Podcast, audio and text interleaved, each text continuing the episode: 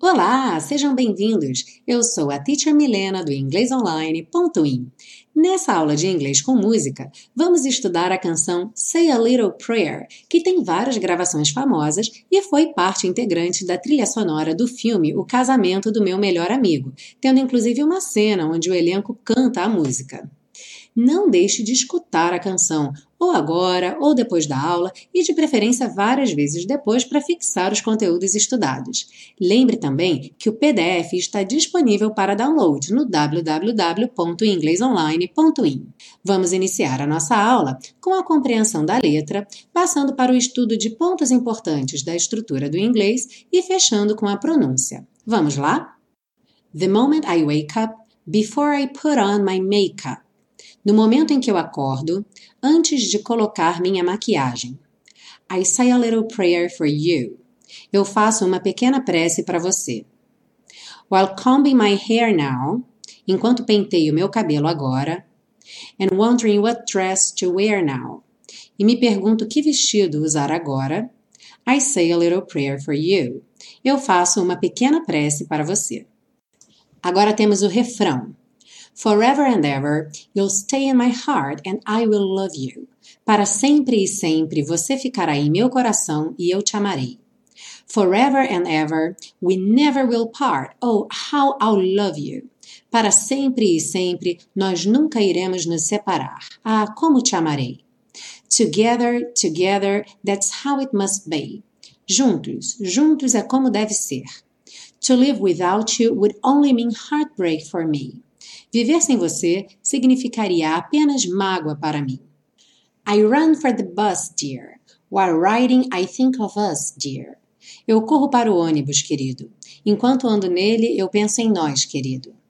And say a little prayer for you. E faço uma pequena prece para você. At work, I just take time. And all through my coffee break time. No trabalho, eu apenas dou um tempo. E por toda a pausa do café, I say a little prayer for you. Eu faço uma pequena prece para você. Darling, believe me. For me, there is no one but you. Querido, acredite em mim. Para mim não há ninguém a não ser você.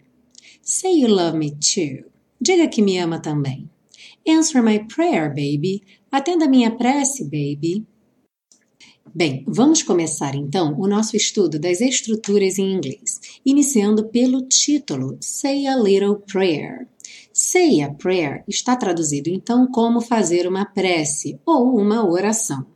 Em inglês, poderia vir também como make a prayer, com o próprio verbo fazer, make, ou então com o verbo pray, orar ou rezar, sendo que say a prayer é bastante comum.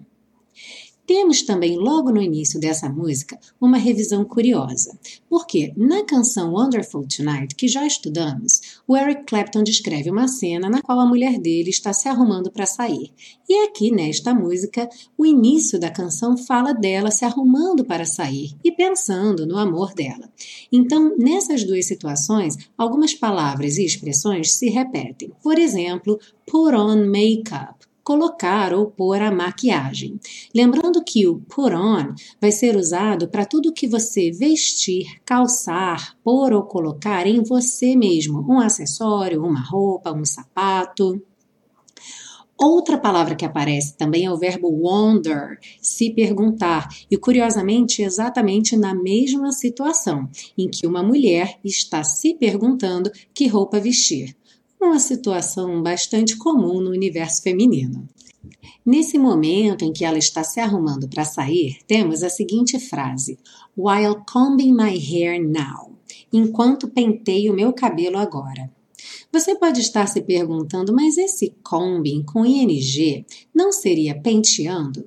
Sim, a ideia é exatamente essa, de que ela está penteando o cabelo agora. Porém, ficaria um pouco estranho no português enquanto penteando meu cabelo agora, a menos que disséssemos enquanto estou penteando meu cabelo agora. Porém, fica mais prático e dá a mesma ideia dizermos enquanto penteio meu cabelo agora. Um ponto interessante nessa música é que quando ela diz Before I put on my makeup, I say a little prayer for you, ela cria uma ideia de sequência antes de colocar minha maquiagem, eu faço uma pequena prece para você. Essa é uma maneira bastante simples de organizar ações em sequência. Por exemplo, antes de tomar café, eu tomo banho.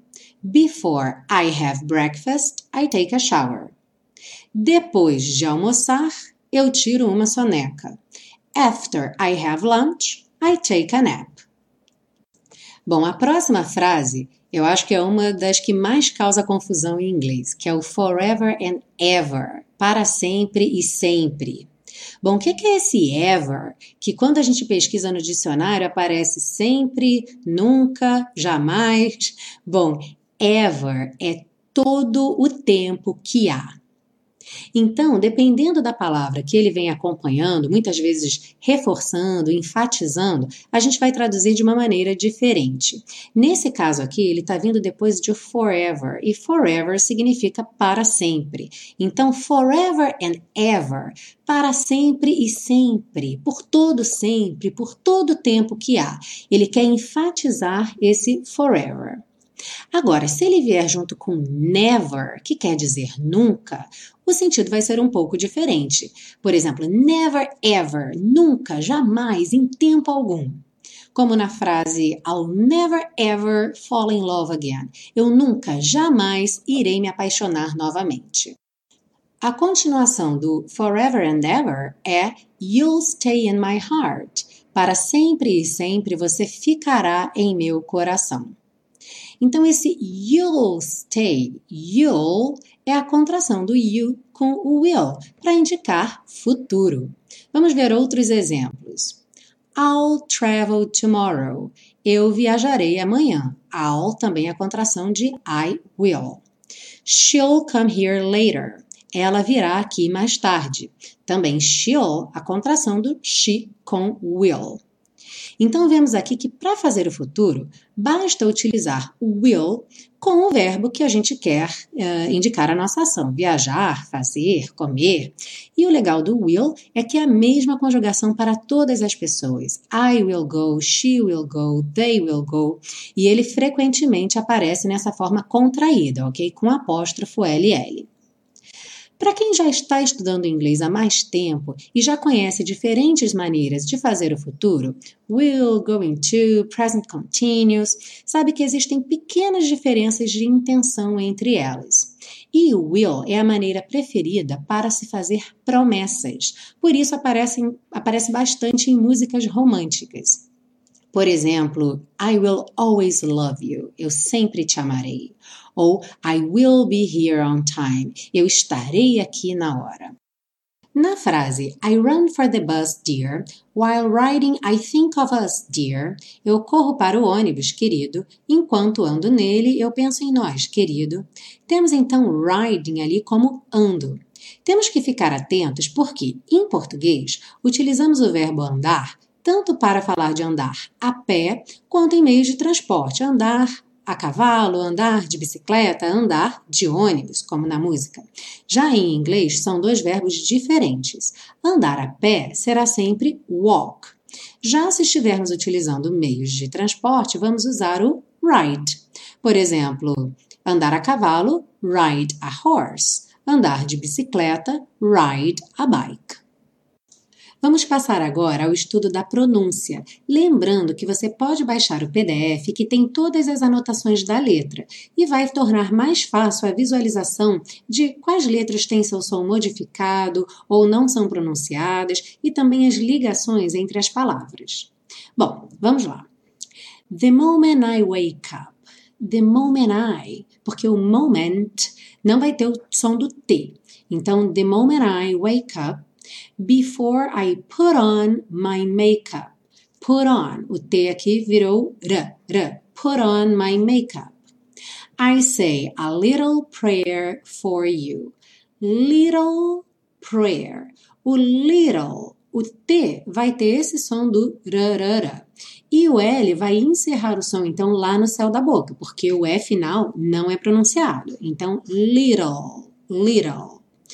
Prayer, como se fosse um E com acento agudo. Little prayer for you. While combing my hair now. While vai ter a finalização igual do little, ou seja, com L no céu da boca e o E não pronunciado. While combing, sem falar o G, combing my hair now. And wondering what dress to wear now. And, sem falar o D, wondering, sem falar o E do meio nem o G do final. What dress, what dress juntinho, to wear now. I say a little prayer for you. Seguindo então, forever and ever, sem pronunciar o D do and, forever and ever, you'll stay in my heart and I will love you.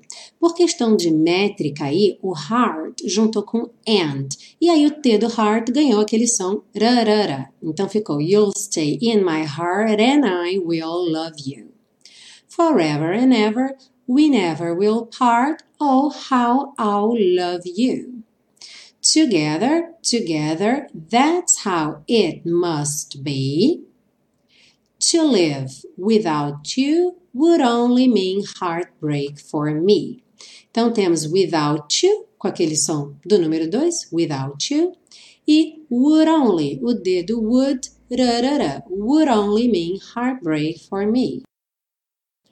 I run for the bus, dear, while riding Writing, o D do writing ganhou esse som rarara.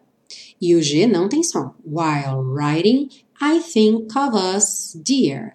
Of, como já vimos várias vezes, o F vai ter som de V. Of us, dear. And say a little prayer for you. At work, I just take time.